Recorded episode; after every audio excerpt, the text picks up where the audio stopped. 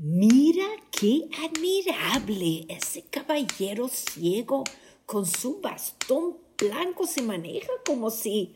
No, espera, señor, no, esa puerta no.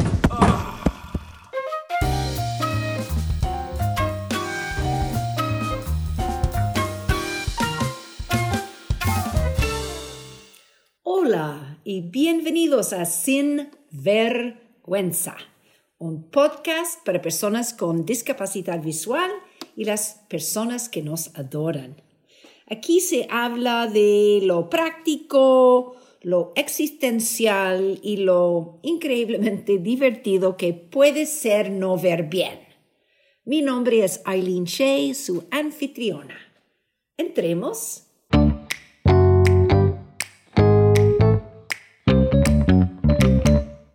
Esta semana tenemos un ensayo de Barry Hill sobre lo complicado que puede ser tratar de hacer tareas domésticas o simplemente elegir su ropa cuando uno no ve nada. También tenemos datos prácticos y un viaje auditivo, no solamente para las personas con discapacidad visual, sino para todas las personas atrapadas en una cuarentena estén donde estén. A menudo, tratando de caminar por alguna vereda en mi barrio aquí en Santiago de Chile, llena de bicicletas, eh, de coches de bebés, perros vagos, perros con dueños, eh, eh, vendedores ambulantes, hoyos, pastelones sueltos, toda esa cosa, me pregunto quién está a cargo de esto. ¿Y quién pensó que los scooters eléctricos eran una buena idea. Yo pregunté en la municipalidad mía y me derivaron al señor Gerardo Ferkovich, jefe del Departamento de Ingeniería de la Dirección de Tránsito y Transporte Público. Le expliqué lo difícil que ha sido siempre para una persona como yo que anda con bastón blanco manejarse en las veredas de mi ciudad.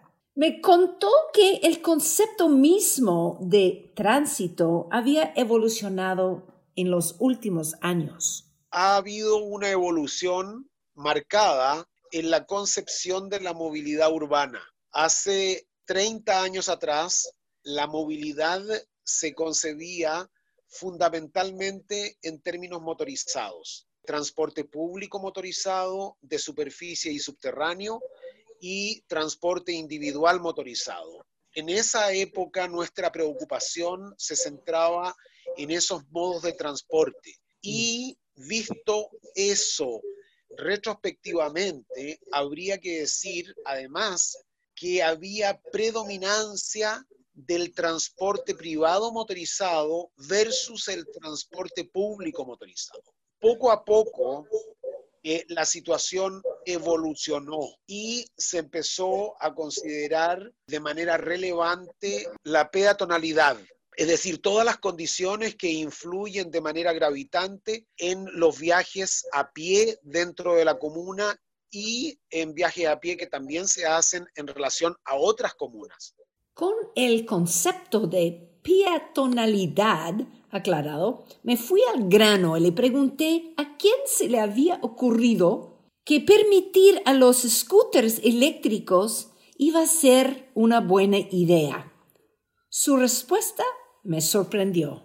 En Providencia no hemos autorizado a ninguna empresa prestadora de servicios de patines eléctricos a operar en el territorio comunal.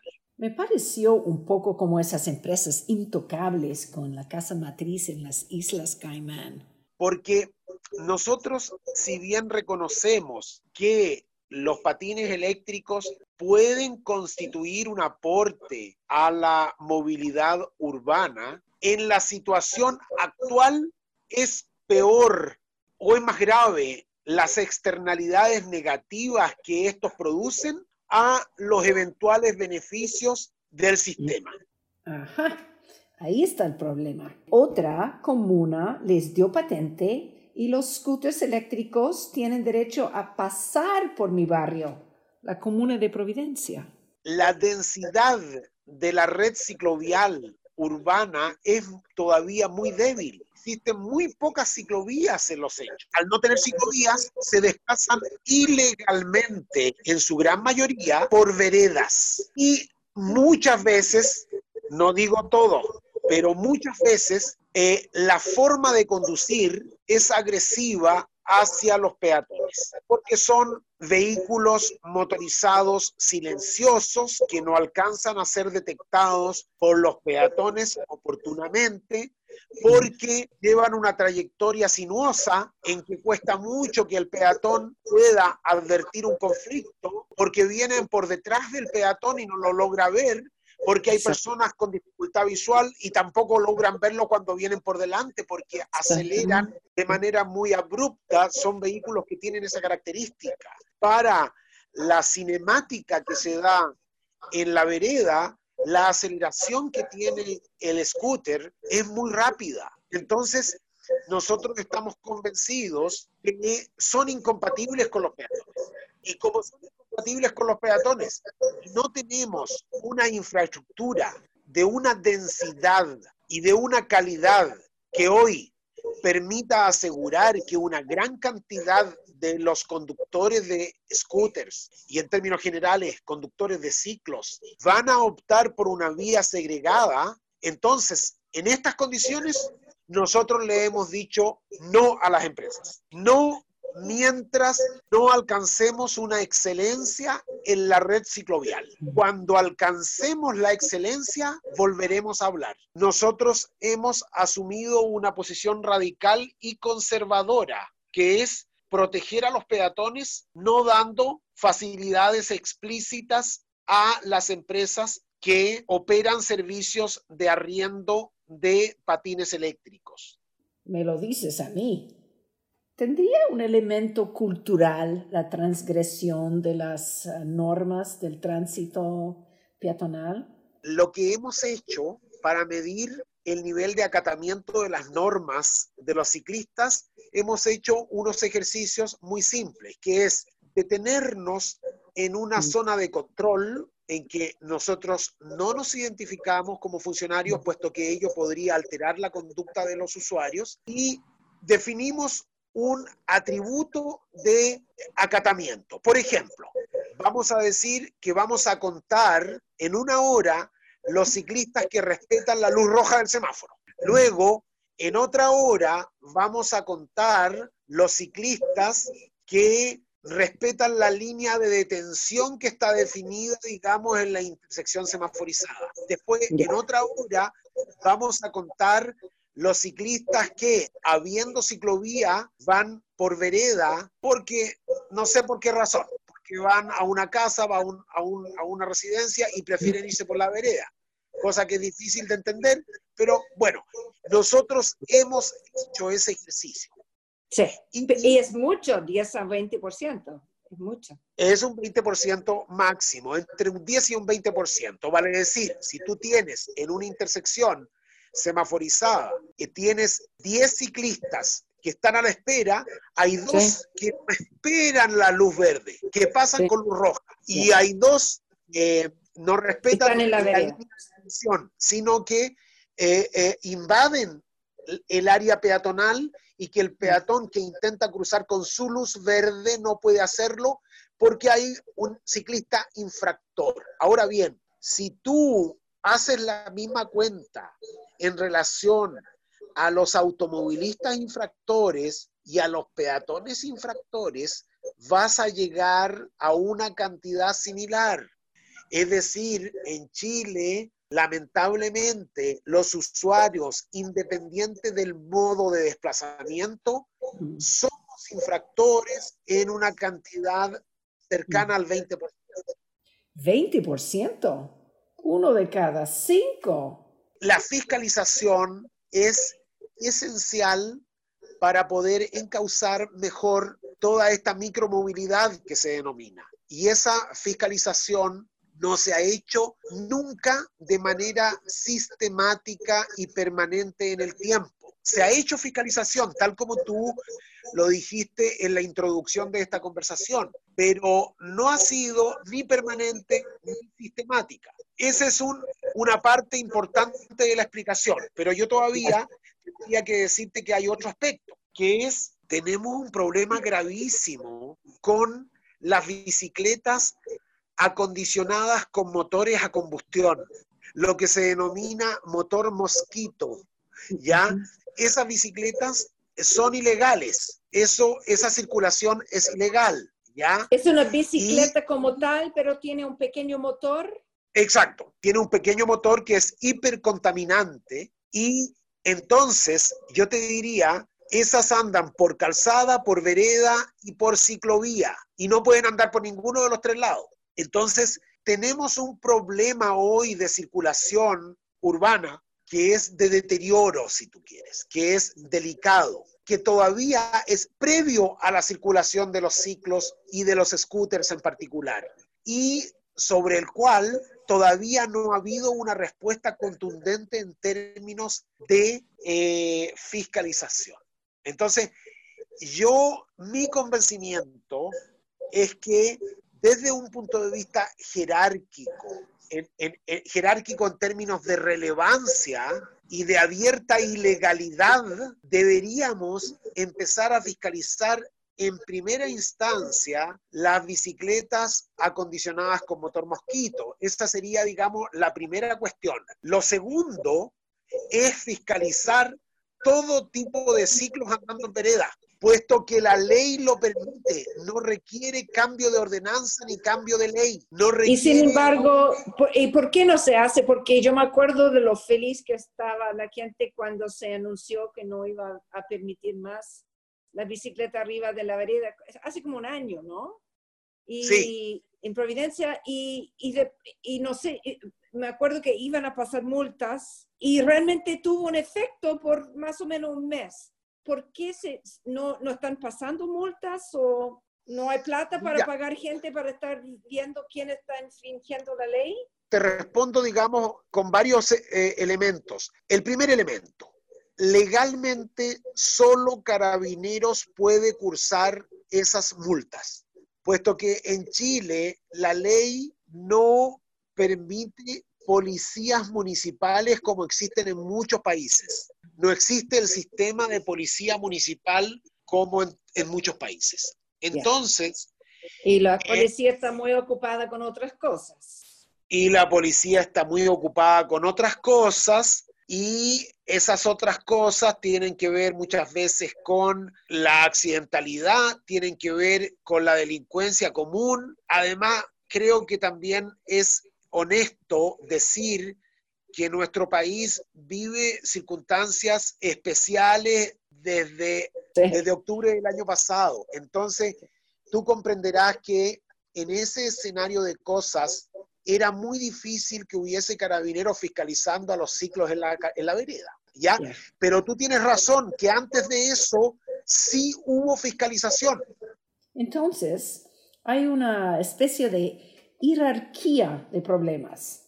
Y antes de solucionar el problema de los scooters arriba de la vereda, habría que solucionar el problema de los motores mosquitos. Y los únicos que lo pueden hacer son los carabineros. Y los carabineros están ocupados con el crimen. Le pregunté al señor Ferkovich si toman en cuenta las necesidades de las personas con discapacidad visual cuando planifican el tránsito peatonal. Se toma en cuenta, eh, me costaría decirte si se ha tomado en cuenta de manera permanente y se ha acogido completamente los planteamientos de los representantes del mundo de las personas que viven con algún tipo de discapacidad, me costaría ser absoluto en la respuesta, pero se toma en cuenta.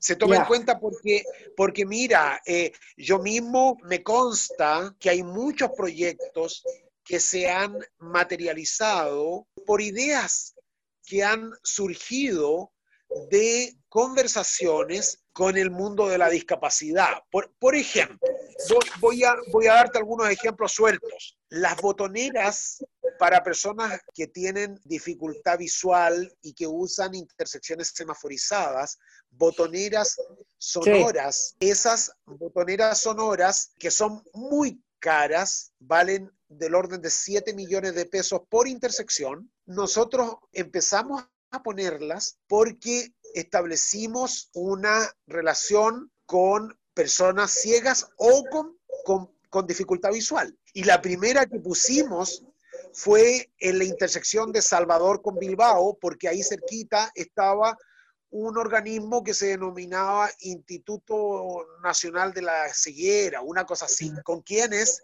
nos reunimos en diferentes oportunidades y situaciones, te diría yo, porque algunas reuniones fueron en oficina, pero otras reuniones tremendamente enriquecedoras fueron en la calle, caminando con ellos para ver las dificultades que tenían con diferentes obstáculos. Eh, eh, encontraban que para una persona que tiene su vista impecable, cuesta imaginarse la gravedad que pueden representar para la circulación de las personas con dificultad visual, pero, pero al ir con ellos, acompañándolos en su trayectoria, nos íbamos dando cuenta de lo que pasaba con un basurero, por ejemplo, con una cortina metálica de cierre de un local comercial que tiene una barra metálica que emerge hacia el espacio público, en la cual se incrusta un peatón que tiene dificultad visual. Eh, y bueno, eso, eso se dio y, y, se dio no solamente una vez, se dio varias veces y cuestiones que, que, que yo estaría mucho rato relatándote, esa interacción con la comunidad afectada, y no solamente con la comunidad directamente afectada, sino que también con la academia que trabaja estos temas. Hicimos ejercicios, por ejemplo, de trasladarnos nosotros en silla de rueda en vereda, para vivenciar directamente qué es desplazarse en silla de rueda y empezar a ver los enormes obstáculos que tienen los rebajes de solera, los plintos que existen en la unión del rebaje de solera con el pavimento de calzada, un plinto de 50 milímetros que te obstaculiza el paso del peatón y un montón de otros elementos que hay en la calle. También anduvimos vendados, con la vista vendada, para tratar de imaginar lo que es la ceguera total y lo inhóspito que puede ser la ciudad. Todos esos ejercicios sea con personas eh, en situación de discapacidad o con la academia, como te digo, esos ejercicios se hicieron. Y en el tiempo fueron generando una eh, fundamentación sólida en aquellas personas eh, que tenemos relevancia en las decisiones que se toman dentro del municipio al respecto para avanzar hacia una movilidad más inclusiva. La ciclovía de Yáñez, uno de los argumentos centrales de haber construido la ciclovía de Yáñez fue una carta que envió un grupo de ancianos que se desplazan por las veredas de Yáñez que pidieron que hubiese una ciclovía para lograr sacar a los ciclistas de las veredas. Entonces, efectivamente, ha habido una interacción, yo no te podría decir que una interacción diaria, pero ha habido una interacción enriquecedora con el mundo de la discapacidad, tanto a nivel institucional como a nivel de organizaciones no gubernamentales que han accedido a la municipalidad y personas individuales que han venido a plantear a veces cuestiones específicas o a veces cuestiones de carácter general que han ido transformando la mirada de la municipalidad. Qué bueno. Entonces, ustedes están abiertos hasta, hasta como para escuchar a una persona que dice, fíjese que yo que tengo este problema, encuentro que tal esquina podría ser mejor organizada. Totalmente. ¿Lo escucharon? Por lo menos en Providencia, Chile, están esperando nuestros planteamientos y nuestras sugerencias. Aprovechen, digo yo. Agarre su teléfono como lo hice yo y llaman ya a su municipalidad. Explique cómo es para una persona con baja visión intentar caminar en las veredas. No pierde nada. Creo que, como dicen los chilenos, el peor trámite es el que no se hace. Otro gran problema para nosotros en la vía pública es lo que se llaman los volardos. Esas pequeñas estructuras de concreto o de fierro que ponen para impedir que los autos se estacionen donde no deberían estacionar. Los llaman volardos, pero nosotros los llamamos matasiegos. Bueno, me contacté con Margarita Méndez, que es coordinadora de espacios públicos y movilidad de la Comuna de Providencia, y le pregunté, Margarita, ¿qué onda con los volardos? Igual al señor Ferkovich, ella enfatizó el cambio en el concepto de movilidad que antes estaba centrado en los autos. Porque antiguamente se llamaba todo tránsito y tránsito era como una visión más eh, hacia los automóviles, ¿no es cierto? El tránsito, el vehículo.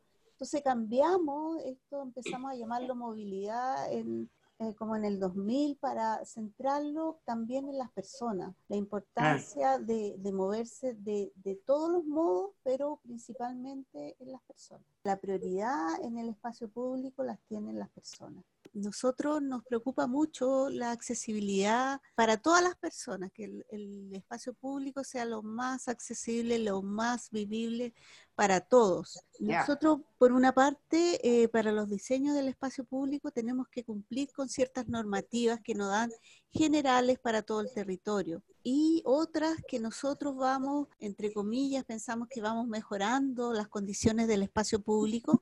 Por ejemplo, una cosa que hemos visto que tiene muy buenos resultados, un diseño que son las veredas continuas en los cruces donde se le entrega prioridad al, al peatón por sobre el auto que tiene que frenar y el peatón sigue en el mismo nivel. Eso nos parece bien. Le pregunté específicamente sobre los volardos.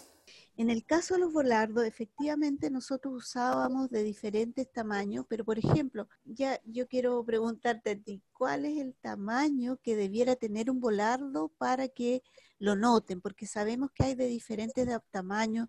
En el centro de Santiago nosotros no utilizamos eso, pero sí hemos utilizado uno bastante bajo para que de alguna manera la calle, eh, el auto si hay un auto, si es una calle estrecha y hay un auto estacionado, se pueda sobrepasar y que no impidan los volardos eh, un carro de emergencia, pero eh, de alguna manera, por ejemplo, cuando, no sé, el concepto de calles vivas, que es el de Orrego Luco, ¿ubicas Orrego Luco? Sí que ahí se puso la calle completa a nivel para entregar al auto una sensación de que él es el invitado y que tiene que andar a baja velocidad, pero de alguna manera tenemos que delimitar el espacio peatón y el espacio del auto. Entonces utilizamos estos volardos para delimitar el espacio porque si no, si no lo tuviéramos, el auto se lo come todo.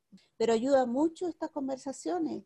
Además, cuando eh, las personas eh, solicitan y nos hacen ver, porque nosotros tampoco pasamos por todo el espacio público de la ciudad, pero cuando nos hacen ver la, mm. falencia de, este tipo de, de mobiliario, claro que nos hace reflexionar. Su colega María José Castillo, asesora urbanista, me recordó que hace muy poco que el peatón es central en el diseño urbano.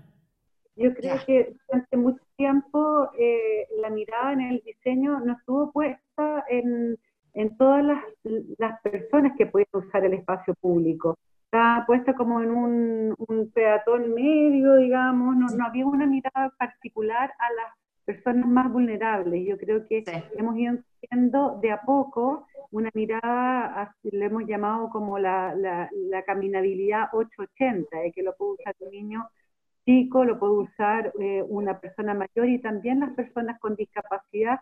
No hemos tenido nunca una contraparte o personas que nos puedan ayudar. Estamos súper abiertos a que los lineamientos que nosotros podamos entregar sean eh, lineamientos universales, sean lineamientos que incorporen a todas las personas.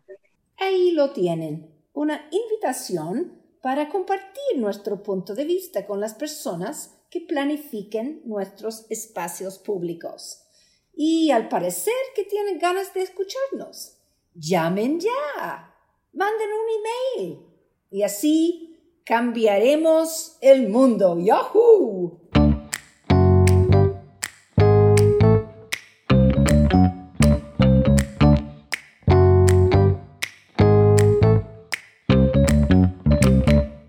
Hacer simples tareas de la casa puede resultar un poquito complicado para una persona ciega.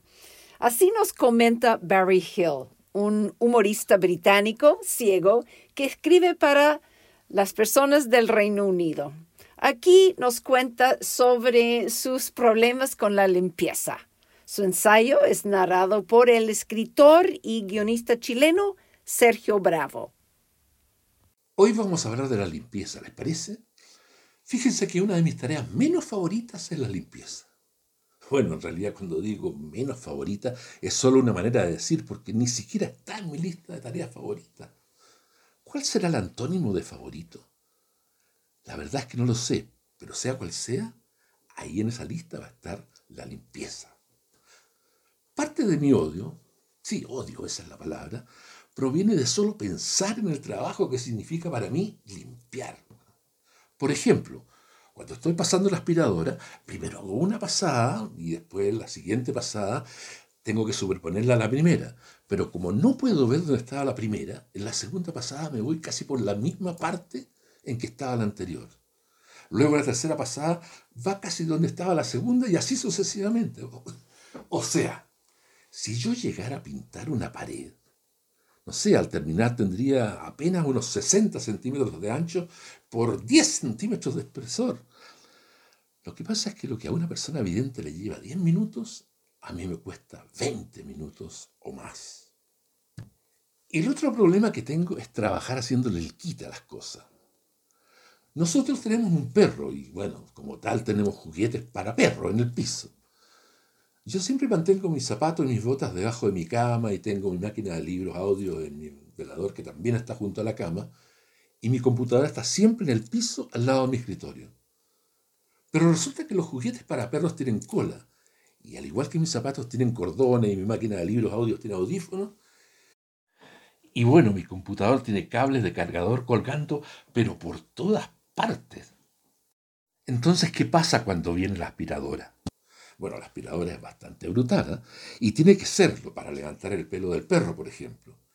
Pero así como saca súper bien los pelos del perro y las basuras de la alfombra, también es súper buena para comerse los cables, los cordones, los audífonos y los juguetes para perros. Yo trato de arreglármelas para luchar con la aspiradora y así salvar los artículos sin que sufran daño. Pero ha habido muchas ocasiones como un proyecto de ley muy útil presentado al Parlamento Europeo por un diputado desconocido pero bien intencionado. O sea, todo lo que logra rescatar es un pedazo de algo irreconocible que no sirve para nada ni para nadie. Resulta que cuando vivía solo con un labrador rubio, pensé que, no sé, era una buena idea usar la aspiradora vertical en las escaleras. Lo encontré genial. Pero bueno, no, no, no era bueno, no del todo lo que hacía era colocar la aspiradora en cada escalón y arrastrarla hacia atrás y hacia adelante, hacia atrás y hacia adelante. Y no fue sino hasta cinco semanas después cuando alguien me preguntó si estaba tratando de convertir los escalones de color morado en rubio. Y ahí me di cuenta que todo estaba mal. Los anuncios de esa marca de aspiradoras se jactan de tener millones de inventos patentados. Y yo creo que uno de ellos podría ser que cuando colocas la aspiradora en posición vertical, el bastidor se detiene y la succión se desvía hacia la manguera y entonces la manguera empieza a desparramar de arriba a abajo todos los pelos del labrador. He pensado en comprar una de esas aspiradoras robot. Dicen que pueden detectar obstáculos y hacerles el quite, limpiando solo su alrededor. O sea, es ideal para alguien que no puede ver. Usted la programa para que ella sola aspire en medio de la noche y luego en la mañana la vacía. Pero resulta que no puede limpiar escalones, así que tendría que comprar tres aspiradoras para limpiar mi pobre casa. Y el otro problema que tengo es la enorme cantidad de productos de limpieza. Dios mío, si hay botellas de spray para esto, para el otro, incluso para aquello. Me encantaría decirte para qué sirven, pero no tengo idea. Sospecho que si pudiera leer los ingredientes, descubriría que son todos iguales. Hazlo, mira el tuyo. De hecho, mi teoría es que los fabricantes comienzan con una gran tina de solución de limpieza incolora e inodora, capaz de limpiar casi todo, y después la reparten en, no sé, en 30 o 40 recipientes más chicos y les agregan diferentes perfumes y colores. Y eso es todo. Te la venden con distintos nombres y para distintas cosas. Debo decir que si fuera por mí usaría el aerosol todo uso para todo. O sea, lo que quiero decir es que si el todo uso es para todos los propósitos, entonces, ¿para qué tener uno para limpiar ventanas, otro para el lavamanos, otro para el piso y otro para la ducha? Absurdo. Lo mismo me pasa con los paños de limpieza. Nosotros, y cuando digo nosotros me refiero a mi esposa, compramos paños de limpieza desechables multiusos. Son grandiosos. Limpian casi cualquier cosa. Pero no limpian sillas de cuero, muebles de madera, rejillas bueno, tampoco me limpian el trasero. No, señor. Nos obligan a obtener paños separados para cada una de estas tareas. Aunque debo admitir que probablemente sea bueno que tengamos algunos productos exclusivos para limpiarnos el trasero. En la casa tenemos al menos tres armarios de productos de limpieza. Mi abuela tenía tres productos de limpieza en total y uno de ellos eran sus propias manos. En esta obsesión por los productos de limpieza, compramos una mopa a vapor. Sí, claro, uno de esos trapeadores que funciona con electricidad. Pensamos que sería mucho más fácil que arrastrar el trapero y el balde por toda la casa. Y en realidad es harto más fácil que el trapero y el balde. Y se siente bastante varonil al operarlo. ¿eh? Pero no es lo ideal, sobre todo porque nunca podemos encontrar el maldito paño especial que se necesita. Advertencia, cómprese muchos paños especiales. El otro problema que tengo es que el compartimento de agua no es lo suficientemente grande. En consecuencia, solo hay suficiente vapor para limpiar el piso de la cocina y entonces luego tenemos que dejar que se enfríe antes de que podamos abrir la válvula especial de seguridad para llenarla nuevamente y poder por fin limpiar el piso del baño. ¿Y cómo se demora? ¿Media hora en enfriarse? Un trabajo rápido toma, no sé, más de una hora. Si me llego a ganar la lotería, lo primero que voy a hacer es contratar a una persona para limpiar. Bueno, tal vez no sea lo primero, pero de lo que estoy seguro es que va a estar en la lista de cosas por hacer cuando llegue de vuelta a casa después de las vacaciones de seis meses gastándome el premio. Igual apuesto que mi mujer va a querer limpiar antes de que llegue la persona que va a limpiar. Bueno, vaya ella, pues si quiere hacerlo, que lo haga ella misma.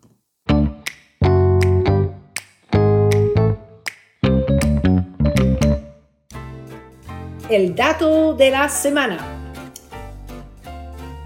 Si ves un poquito, lo suficiente como para ver brillar una moneda, y quieres barrer pero no puedes ver el polvo, les sugiero poner una moneda, ojalá la moneda más grande que puede encontrar, en el piso y vas barriendo hacia la moneda. Incluso si se mueve, lo escucha se va barriendo hacia la moneda y así sabes que todo tu polvo está ahí en una pila y luego la puedes poner todo en la pala. Me resultó a mí, ojalá que les sirva.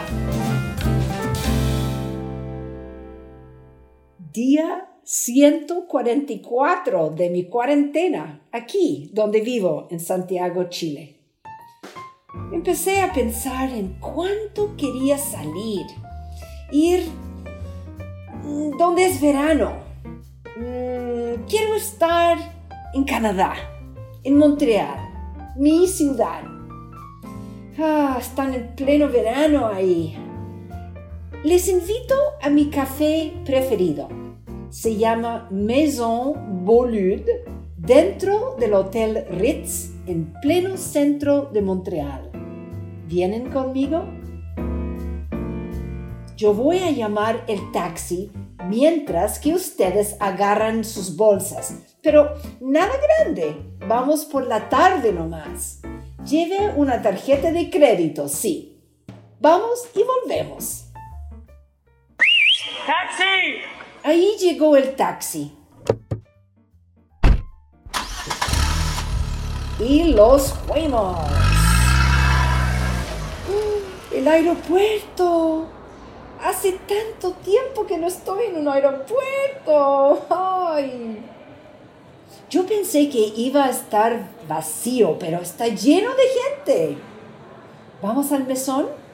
Tenemos tiempo. Y ahora, Policía Internacional. Espero que me dejen pasar con un color de pelo distinto al color en mi pasaporte. Aproveché la cuarentena para dejarme las canas. Fue el momento perfecto. Todo bien. Hay que sacar los zapatos por si tenemos explosivos metidos en los tacos. En mi caso, imposible. Como esta es una fantasía, estoy aprovechando para caminar en tacos de 15 centímetros. Bien. Y ahora, oigan, ahora van a descubrir otra ventaja de andar con bastón blanco tienes prioridad. Si viajan conmigo, vamos todos juntos a la fila de prioridad, con los bebés, los viejos, las sillas de rueda. A veces esta fila es más larga que la fila normal. ¡Qué bien! Nos están llamando.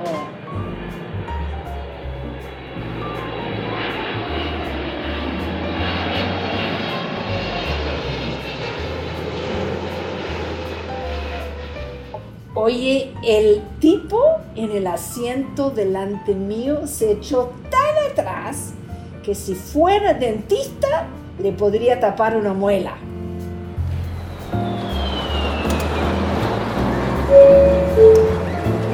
Eso fue fácil.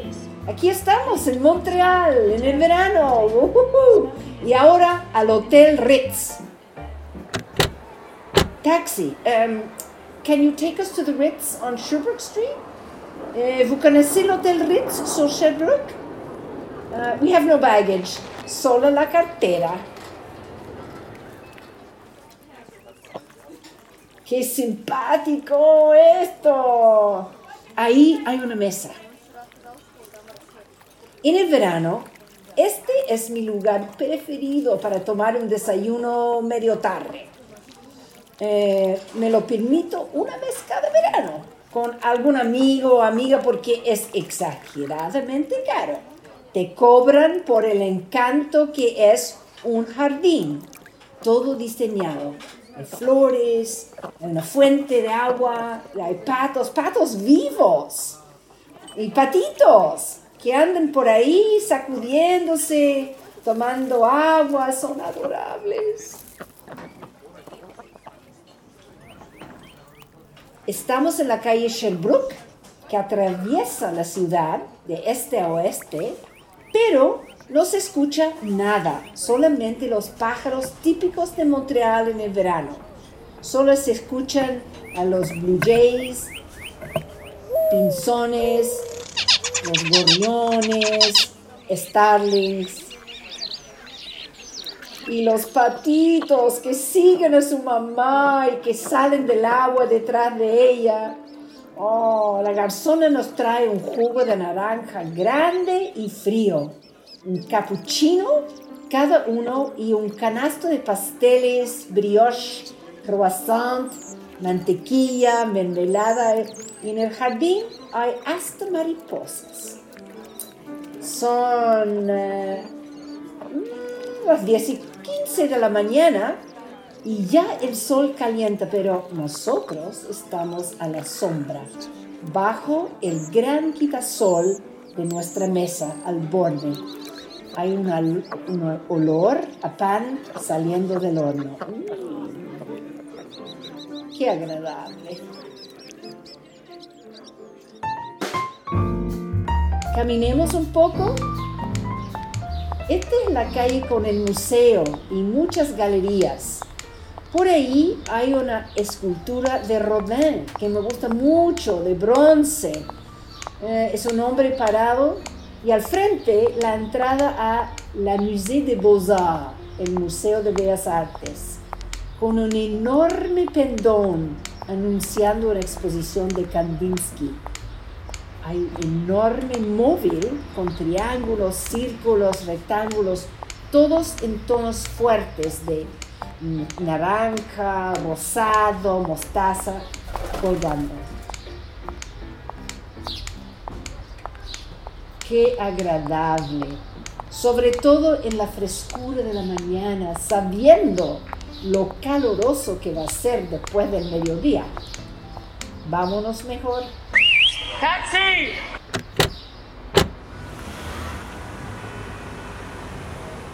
¡Wow! Nos pusieron todos en primera. Vamos a subir al avión ahora para aprovechar. Parece que te dan champán antes de despegar.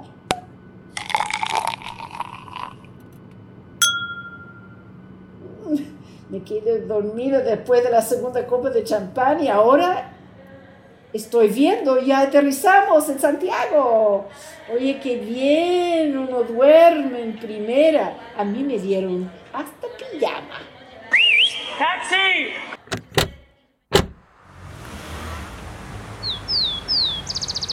¿Escucharon? Es un chincón. Quiere decir que está terminando el invierno, este largo invierno de encierro. La primavera está a la vuelta de la esquina.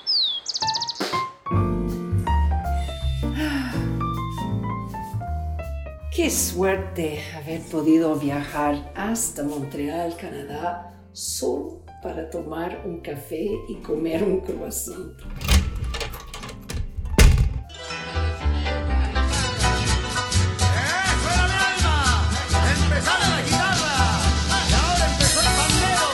Gracias por haberme acompañado. Y con esto hemos llegado al final de nuestro primer episodio, con todas las pifias y los problemas técnicos que conlleva comenzar un podcast durante una cuarentena. Ten paciencia y vamos mejorando, les prometo. ¿Mm? Acuérdense que este es el mejor momento de toda la historia para perder la vista. ¡Qué suerte! Gracias a Luis Guerrero por la edición, a Barry Hill por el permiso de usar su ensayo y a Sergio Bravo por la narración. Yo soy Eileen Shea. Hasta la vista.